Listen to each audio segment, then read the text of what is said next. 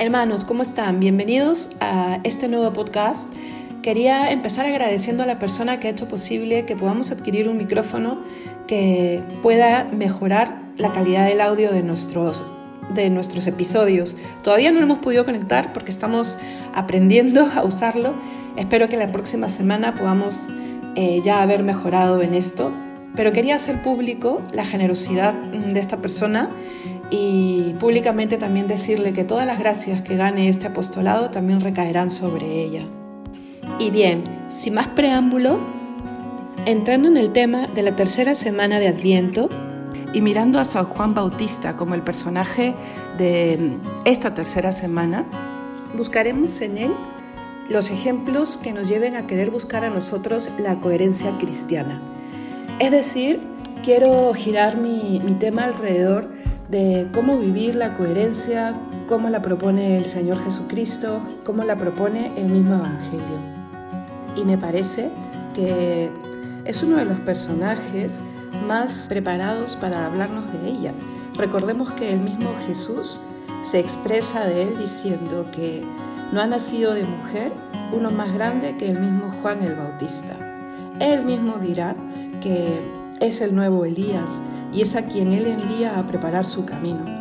Entonces dejemos que nos hable también y que prepare nuestro camino para el encuentro con Jesucristo. Y miren, no es solo el encuentro de Jesucristo en la Navidad. Conversaba hoy día con, un, joven, uno de los chicos que me encontré en Niza, ¿no? y cuando estábamos hablando de la Navidad y de la preparación de la Navidad, me hizo caer en la cuenta, en, en el mismo diálogo, que claro, en la Navidad empieza todo, cuando uno busca convertirse en la Navidad, es que busca recibir a Jesucristo en su vida y no el 25 de diciembre o no del 25 de diciembre al 6 de enero que duran las fiestas principales de la Navidad o hasta que acabe el tiempo de Navidad. Cuando nace un niño en casa, cuando llega alguien a tu vida, llega para siempre y llega a transformarla para siempre. ¿Qué mejor que Dios Dios nace, queremos que nazca de una manera más fuerte, más real, más transformadora en nuestra vida y que el 25 de diciembre sea pues un iniciar una nueva etapa de mi cristianismo o iniciar un cristianismo real y para siempre. Pues bien, qué mejor que escuchar al Bautista para saber cómo hacerlo. Los evangelios sinópticos ponen en palabras de Juan el Bautista el conviértete, el que nos convirtamos porque ya ha llegado el reino de los cielos. Él no habla de prepárense porque llegará, como los profetas anteriores. Él tiene la certeza de que el reino de los cielos ya ha llegado. La tercera eh, vela de la corona de Adviento ya empieza a mostrarnos pues una corona que está adquiriendo casi toda la luz de la que es capaz de dar, ¿cierto? Pues bien, es lo que quiere significar que la luz está más cerca que la luz se quiere encender y quiere ser la que guíe eh, nuestra vida. El himno del sábado justamente eh, nos dice algo parecido, ¿no? Que nos guíe tu luz cada día. Pues bien, yo creo que es un buen grito eh, interior, un buen grito de fe que podemos dar de la mano del Bautista, el pedirle al Señor que nuestra conversión pase pues porque su luz guíe nuestro día. Bien, ¿y de qué conversión nos habla San Juan Bautista? Él nos dice pues que nos arrepintamos y que convirtamos o que volquemos nuestra vida al Señor que viene. ¿Qué cosa es volcar nuestra vida al Señor que viene? Pasa pues por reconocerle como Dios de nuestra vida y al reconocerlo como Dios de nuestra vida reconocemos también que tenemos un propósito, que hemos nacido con un propósito y un fin eh, que tenemos que el propósito que vivir y el fin que alcanzar. Y para explicarlo mejor podemos parafrasear a San Ignacio. Hemos sido creados para alabar, servir y reverenciar a Dios y así salvar nuestra alma.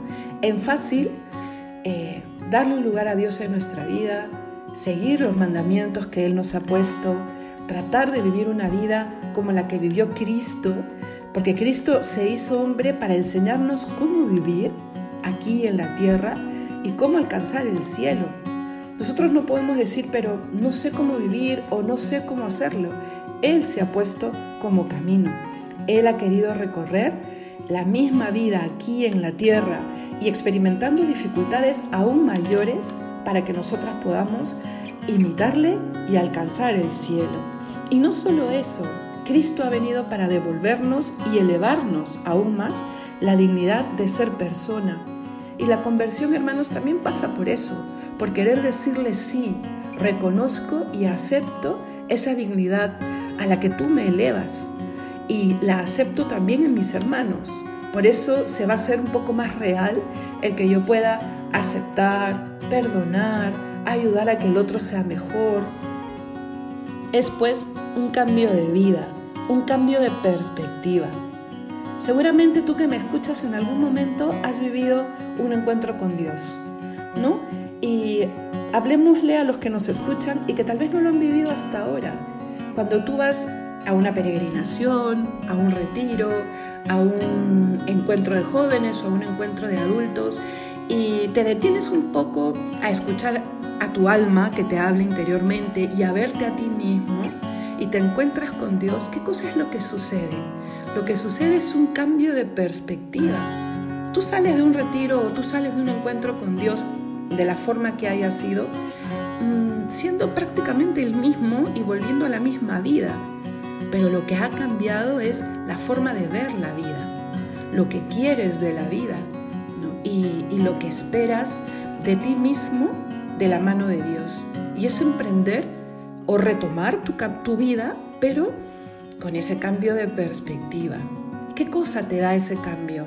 Primero te reconcilia con Dios y al reconciliarte con Dios recuperas la gracia y al recuperar la gracia eh, quieres seguir creciendo en gracia y, quieres caminar la vida que Dios te propone. Pero eso no acaba ahí nomás. Es un seguir creciendo, Mm, el que en la vida espiritual se detiene y dice, hasta aquí, ya me convertí, ya creo en Cristo, ya este, he recuperado la paz, esto es suficiente, no me quiero comprometer a más, el que pone un stop en su crecimiento de la vida espiritual empezará a retroceder. Y yo sé que, claro, es fácil decirlo en 10, 20, 30 minutos, Conviértete y convertido llevarás una vida buena y llevando una vida buena vivirás en paz y llegarás al cielo. Pero claro, no es tan sencillo. Pero ¿saben qué sí es sencillo, hermanos? Buscar la fuente donde Dios te va a ir diciendo cómo vivir. Y estamos hablando de conversión, ¿cierto? Y estamos mirando a la virtud de la coherencia, ¿no? Que es una de las virtudes que podemos reconocer, o la más grande tal vez que podemos reconocer en lo poco que dice San Juan Bautista en los Evangelios. Fue coherente y no tuvo miedo a enfrentar a las autoridades, eh, a la misma sociedad, no tuvo miedo a enfrentarlo nada, ¿no? Por seguir adelante y seguir llevando adelante su misión, la misión de ser el mensajero y el que prepare la venida del Mesías. Entonces, ¿Cómo debo yo orientar mi vida si hoy digo, creo en Cristo, quiero recibirle en mi vida, le recibo en mi vida y quiero caminar coherentemente eh, en esta conversión permanente? Pensando cómo responder a esta pregunta, miren, intentaba eh, varias maneras ¿no? de, qué explicarles y, qué clase darles, pero miren, en 20 o 25 minutos, imposible entonces dije, Antonella, mira el Evangelio. Y mira y, demuéstrate y demostrémosle el Espíritu Santo y yo a quienes escuchen este podcast que Dios guía, que Dios te guía. Entonces, quiero que recorramos eh, ágilmente, claro, el Evangelio de esta semana. Y mirando el Evangelio de esta semana, reconozcamos cómo Dios cada día nos va hablando y nos va diciendo qué puede necesitar nuestra alma y cómo nos la dice a cada uno, de manera personal y de manera particular. Así sean millones los que lean un evangelio. Dios nos habla como si fuese un evangelio escrito solo para mí. Pero hagamos este recorrido con fe. Yo los invito a eso. Por más de que las palabras sean torpes, cuando me he vuelto a escuchar algún podcast, porque tengo que reconocer que no puedo volver a oírlos, no sé. Miren, mm, les cuento, no se me hace muy fácil hacer estas grabaciones, realmente los hago por Dios y por ustedes, ¿no? Pero tuve que volver a escuchar uno porque me habían dicho que había eh, errores de audio sobre todo y me he dado cuenta pues que tartamudeo, que repito las palabras, porque hay una mezcla de emoción y también de nerviosismo, ¿no? Pero hagamos un lado un poco eso, pidámosle a Dios eh, la fe para poder oírle y como dice el Evangelio, ¿no? El que tenga oídos, que oiga. Y tratemos de, de decirnos a nosotros mismos, a ver, escucha, porque Dios te quiere enseñar cómo Él te puede guiar día a día cómo sí puedes llevar una vida de cara a Dios desde tu sí en adelante, que no estás solo. Y este es uno de los medios, uno de los medios principales, la lectura y la meditación del Evangelio, que es la palabra de Dios, que es Dios. A veces le decimos Dios, es que tú no me hablas, pero es que Dios ya lo ha dicho todo. Lo ha dicho todo en su Hijo Jesucristo. Y es a Él, por supuesto, a quien debemos oír. Vale, empecemos entonces. Tengo el Evangelio aquí en las manos, ¿no? El día, del, el día lunes se leyó el Evangelio de Lucas, capítulo 5, 17 en adelante. Es un pasaje precioso, ¿no? Vamos a ver qué me tiene que decir, qué nos tiene que decir personalmente.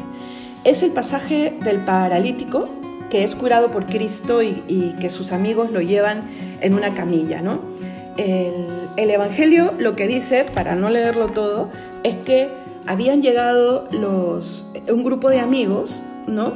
que llevaban un enfermo paralítico en una camilla y no podían entrar. Cristo estaba predicando y el lugar estaba muy lleno y ellos no podían entrar. Entonces se subieron por el techo y lo descendieron por el techo. Imagínense todo el momento, ¿no? Descienden las pajas del techo y empiezan a descender una camilla y lo ponen frente a Cristo. Y Cristo lo cura, ¿no? Lo sana. Pero miren, antes de llegar a esta parte, el Evangelio dice, Cristo, viendo la fe de ellos, le perdona los pecados. Aquí hay un misterio, hermanos. Cristo lo perdona. Y los, y los que están ahí dicen, empiezan a pensar, ¿no? Empiezan a murmurar. ¿Cómo este puede decir que perdona los pecados? Y como Cristo de verdad lo oye todo, nos ve siempre, a Él no lo podemos eh, engañar, les dice, ¿qué es más fácil, perdonar pecados o decir, coge tu camilla y vete? ¿Tú qué respondes? ¿Qué es más fácil? ¿Perdonar pecados o curar una enfermedad física? Una vez escuché al padre, a uno de nuestros sacerdotes, el padre César, explicar este evangelio y fue increíble, ¿no? Él dijo, porque uno dice rápidamente, pucha, más fácil es perdonar pecados, ¿no? Que, curar un... ¿Cuántas veces hemos visto en nuestra vida eh, un milagro así? En cambio vemos muchas veces que sale gente del confesionario perdonada. No, hermanos, es más fácil curar una enfermedad física que perdonar pecados. Para que haya perdón de los pecados, uy, tiene eh, que pasa por, primero, por mi voluntad que se acerca a pedir perdón, después de haber reconocido que ha pecado y el poder de Cristo, que por su muerte y resurrección nos ha salvado, caiga sobre nosotros. Por supuesto que es más difícil perdonar pecados, pero Él lo quiere dejar claro y quiere decir, puedo perdonar pecados. Por eso mira, toma tu camilla, levántate y vete. Y cura al paralítico. Bien, yo he leído este Evangelio y lo he escuchado en misa. ¿Qué me puede decir a mí para seguir creciendo en esta conversión o en este camino de coherencia, que es para eso que estamos leyendo los evangelios de la semana, ¿no? Primero, a este paralítico lo llevan otros. ¿Yo me he dejado llevar por otro? Tal vez mi madre, mi tía, mi hermano, un amigo. Hace tiempo me invitan para que me acerque al Señor. Y yo he puesto tantos peros.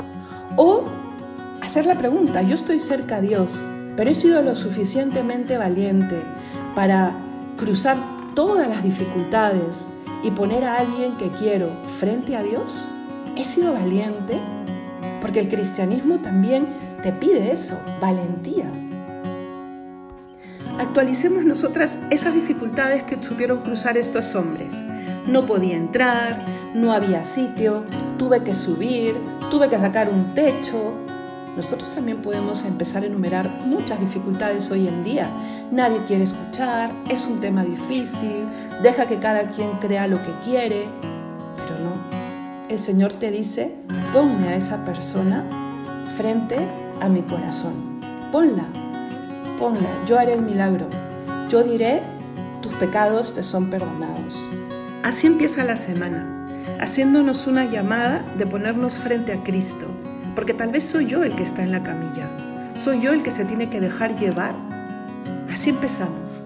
Ponte frente a Cristo que Él te quiere curar. Y lleva a esta otra persona y ponla frente a Cristo con tus oraciones o con tu palabra valiente y que el Señor hará lo demás. El día martes leemos a Mateo, ¿no? Saltamos de Luca a Mateo, ese evangelio tan significativo de la oveja perdida.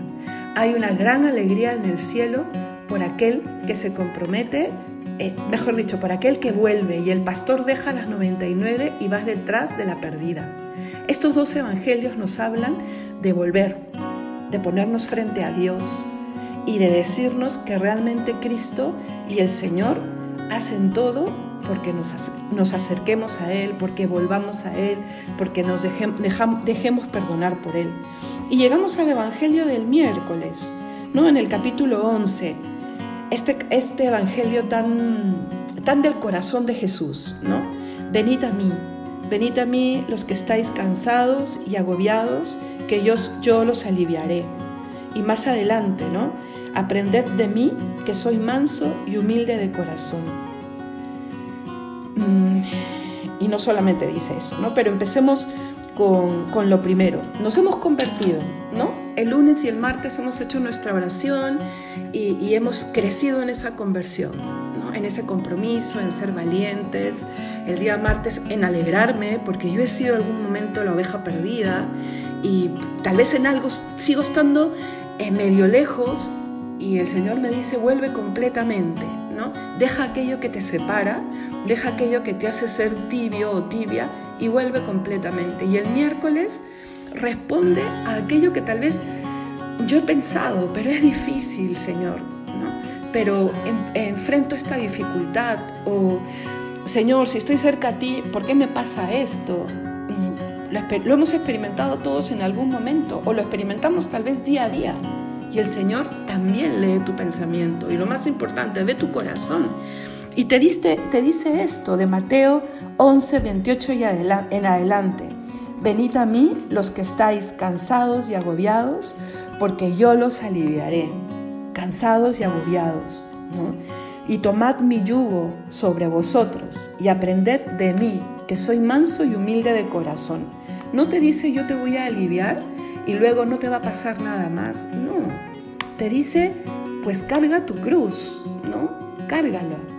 Pues lleva tu yugo, ¿no? Y, y después te dice, aprendiendo de mí, soy humilde, soy manso, sé recibir lo que viene con paz, porque mi centro va más allá. Cuando Jesucristo está en el centro de tu vida, hermano, cuando venga la tormenta, Sí, la tendrás que sortear y seguramente no será fácil, pero no estás solo, no estás solo. Él está contigo y tu, y tu centro y tus raíces no se mueven. Eso es lo más importante, ¿no? Él termina diciendo, encontraréis descanso para vuestras almas. Muy fácilmente ante la primera dificultad, eh, giramos nuestra vista y intentamos buscar compensaciones en algo que nos aleja de Dios. Y a veces nos creemos con derecho a buscar las compensaciones fuera de Dios, porque soy, eh, soy bueno, porque he trabajado para Dios, porque no le hago daño a nadie. Entonces, una compensación que no me va a hacer malo, pero te aleja de Dios. Pero estás cumpliendo la voluntad de Dios y el Señor dice, si estás conmigo, encontrarás descanso. Si estás conmigo, eh, ese cansancio y ese agobio se transformará en paz. ¿Por qué? Él lo dice, porque mi yugo es llevadero y mi carga ligera. Pero a ver, ¿sabemos lo que es yugo? ¿Saben que a mí me pasaba que había escuchado pues años tras año este, eh, este evangelio? Entendía lo que más o menos trataba de decir, pero no sabía bien qué cosa era yugo.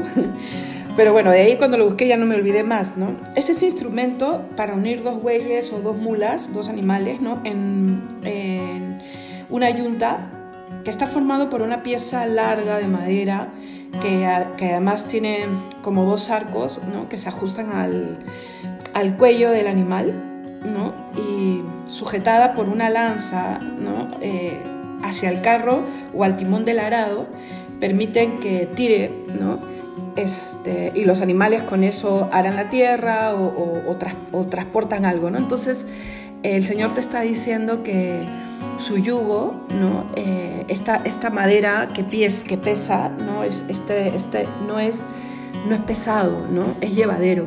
Y es más, que Él lleva ese yugo contigo.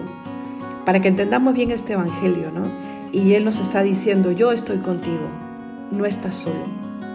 Y después de decirnos eso, entramos al Evangelio del día jueves, donde va a hablar directamente de San Juan Bautista, Acuérdense que estamos antes del domingo, del tercer domingo de Adviento, que es el que, el que nos toca esta semana, ¿no? Pero el jueves previo ya habla de él en el Evangelio de Mateo, ¿no? Y, dice, dice lo mismo que va a decir en el, en el Evangelio del domingo, ¿no? Que no ha nacido de mujer uno más grande que Juan Bautista. Y también va a decir que desde el tiempo de San Juan Bautista hasta ahora, hasta nuestros tiempos incluso, ¿no? Eh, el reino de los cielos sufre violencia y los violentos lo arrebatan. O sea, ¿qué cosa me, está queriendo decir a mí o a todos, no? Yo lo que entiendo es que para ganarte el cielo tienes que ir contracorriente. Tienes que ser una persona que se ponga en pie, que luche por su, por su fe, que luche por su vocación en la santidad y que para alcanzar la virtud, pues tienes que ser, tienes que, ser como San Juan el Evangelista y su hermano, ¿no? Los hijos del trueno que son capaces de vencerse a sí mismo y de vencer otras dificultades. Lunes, martes y miércoles, Él nos ha llevado por el camino, en mi meditación diaria, ¿no? Mirando el Evangelio, Él nos ha llevado por el camino de la conversión o de la reconversión, de recordarme que Él se alegra cuando vuelvo a la casa del Padre, ¿no? De decirme que está conmigo el día miércoles, lo que hemos visto hace un rato, ¿no? que Él me ayuda a llevar mi cruz, que Él me ayuda eh, en mis agobios, en mis cansancios, y me dice que permanezca fiel. ¿no? Eh, y ahora me dice, pues esa fidelidad y esta gracia que yo te doy con mi compañía y con mi presencia en tu vida te tiene que llevar a, a ser valiente. Estamos hablando de la coherencia, acuérdense que la virtud que estamos tratando de reconocer en San Juan Bautista y que es a la que él me invita, es la de la coherencia, la de perseverar en la conversión, pues el Evangelio de Mateo del jueves nos lo dice claramente, ¿no? Y miren cómo termina este Evangelio. El que tenga oídos, que oiga. ¿Y saben qué me gusta de eh, este, estos versículos de este Evangelio? Que nosotros también podemos aplicarlo a nuestra propia vida cuando no hemos tenido fe o cuando hemos dudado de, la fe o a muchos que es más, tienen hasta justificaciones para decir, no creo en Dios, Dios no, no existe, ta, ta, ta, yo vivo sin Dios, en fin, ¿no? Miren, puede ser que tú no creas en Dios, pero el Señor también nos dirá, ¿no?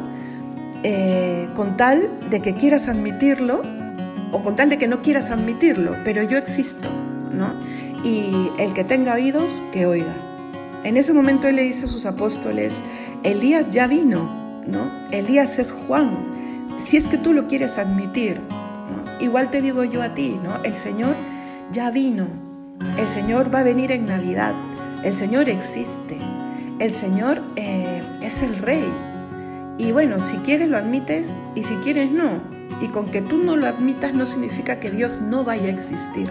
Él igual existe, Él igual te espera, Él te quiere bendecir si te acercas a Él y si no, el día que cierres los ojos a esta vida, igual te encontrarás con Él, le verás cara a cara y tremendo chasco si no creíste en Él y te juzgará. Miren, y no hay que convertirnos por miedo, pero sí hay que tener un santo temor. ¿no? El santo temor mm, de perder la fe, para quienes la tenemos, el santo temor de teniendo fe perder el cielo, porque también puede pasar, y el santo temor de que nuestros seres queridos o que mucha gente que vive alrededor de nosotros no le conozca, viva sin conocerlo y muera sin conocerlo. Y una cosa más, ¿no? En este tema de la coherencia, en este tema de, ser cristianos como dice eh, este Evangelio, ¿no? Admitiéndolo, o sea, siendo realmente un luchador, porque pongo como sinónimo al violento del Evangelio como el luchador, ¿no? Por eso cuántos mártires ha tenido también la iglesia, pero yo creo que falta mucho de eso hoy en día. ¿Cuántos somos capaces de levantar nuestra voz y decir, esto no está bien? Y decir, están... Eh, es que se legaliza, y acuérdense que legalizar es incluso moralizar lo inconcebible. ¿Qué está, ¿Qué está pasando en el mundo de hoy? Miren, y no vamos a entrar en temas eh, políticos o en problemas sociales, porque estamos hablando de fe. Pero esta fe que es personal tiene que invadir todos mis ámbitos, todas mis esferas. Yo me cargo de Dios, me lleno de Dios cuando hago mi oración, cuando medito el Evangelio, pero esto tiene que, transformarme tanto que yo pueda tener la capacidad de luego hacer un juicio y de tener un criterio cristiano. están por poner en cartelera por Navidad, me parece, una película en donde presentan a Jesucristo como gay y me parece que a María como prostituta. ¿Quiénes van a ser capaces de levantar la voz y de decir que esto es una infamia? Porque es una infamia, es una blasfemia. O sea, el cristiano tiene que sentirse atacado y dolido. ¿Hasta dónde vamos a permitir que ataquen los principios cristianos? Los principios cristianos familiares, sociales, de una nación. ¿Hasta dónde vamos a permitir? ¿Hasta dónde nos vamos a, quedar con los brazos cruzados? Es que si atacaran cualquier otra religión, esa otra religión no lo permitiría.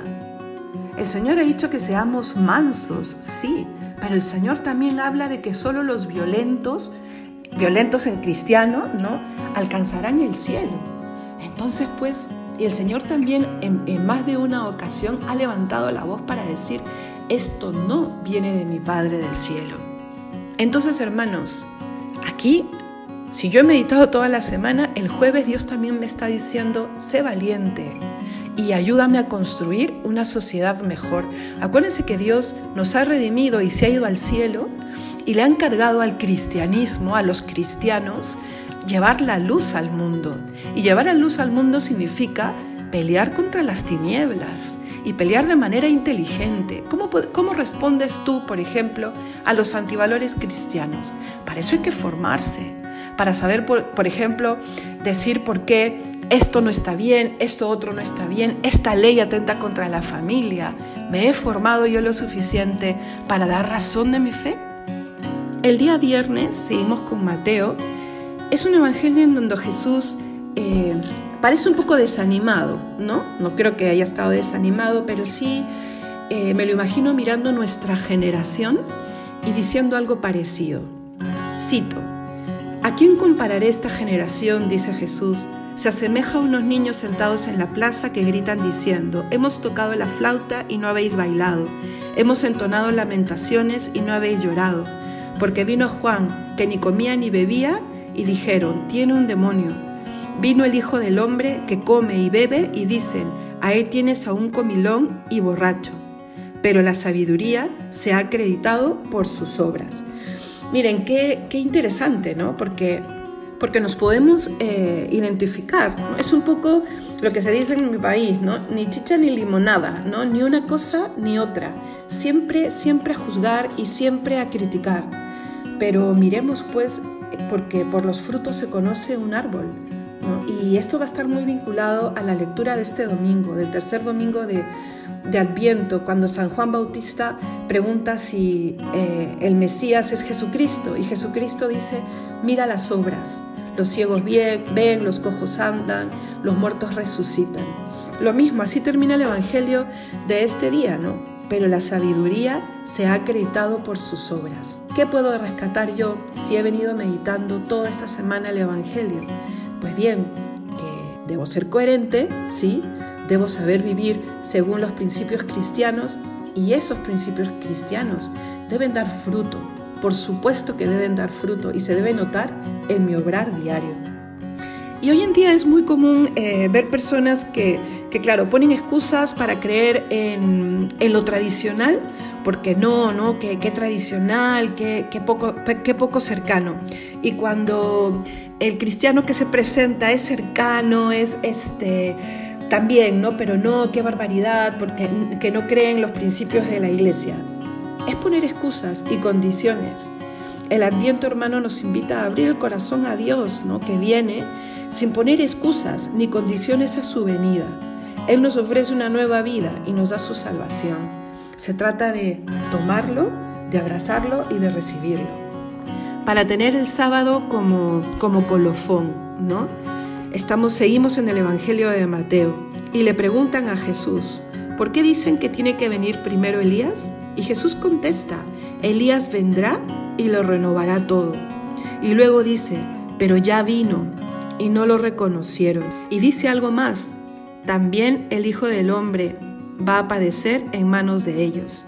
O sea, también vendrá y muchos no le reconocerán. Sus apóstoles entendieron que estaba hablando de Elías, perdón, de Juan Bautista cuando mencionaba que ya había venido Elías. Pero muchos no, muchos no lo entendieron y muchos tampoco eh, pudieron aceptar que el que moría, moría en una cruz era el Mesías. Y no nos olvidemos que la espera del Mesías estaba latente en el pueblo de Israel, pero a la vez estaba condicionada por una interpretación desfigurada. Nos puede pasar, hermanos, tenemos una idea de cómo tiene que actuar Dios en mi vida y me aferro a que tiene que ser así. Le pongo condiciones a Dios y si no funciona así, me alejo, me quejo, levanto el dedo eh, hablando del problema del mal y de que no puedo comprender y hago un lado a Dios en mi vida. Si no sabemos reconocer en Jesús las respuestas a nuestras necesidades más profundas y a nuestros problemas, es que no hemos descubierto en Él al Mesías de Dios. La revelación de Dios ya se ha manifestado, hermanos, de forma completa. No hay otros salvadores del mundo, no hay nada más que decir, ya se nos ha dado al único Salvador y ese Salvador es el que va a llegar en Navidad. No hay que esperar que Dios siga diciendo algo nuevo o que diga algo que a mí me parezca o a mí me gusta. Nos lo ha dicho todo en Jesús, se lo vuelvo a decir. Escuchar, reflexionar y meditar la vida de Jesús nos va a hacer descubrir la fuerza salvadora que Él nos ofrece. Y así hemos llegado al sábado, hermanos. Rebominando, ¿qué hemos hecho entonces? Hemos querido confirmar que Dios en la palabra que nos propone todos los días, me va a decir cómo vivir, va a renovar mi fe, va a acrecentar mi pasión por Él, va a levantar mi alma de las caídas. No podemos decir que Él no está. Y miren, lo tenemos fácil, porque la iglesia ha ordenado de manera tan maravillosa el Evangelio día a día, que Dios secunda esa sabiduría, es más, Dios da esa sabiduría y nos quiere hablar así. Entonces, nos habla, abramos nuestros oídos, nos espera en la Eucaristía y además de estas dos cosas, es bueno formarse. Es buen, busca un grupo, busca dónde crecer, en tu parroquia, en un movimiento, en un curso de, de religión, de ciencias religiosas, para que puedas saborear en lo que dice el catecismo, en lo que dice el Evangelio, la verdad de Jesucristo. Con María, Nuestra Señora del Adviento, vamos a caminar un paso más hacia el encuentro con Cristo en la Navidad. Dios te salve María, llena eres de gracia, el Señor es contigo. Bendita tú eres entre todas las mujeres, y bendito es el fruto de tu vientre Jesús. Santa María, Madre de Dios, ruega por nosotros pecadores, ahora y en la hora de nuestra muerte. Amén. Alabado sea el corazón de Jesús en todo lugar y tiempo.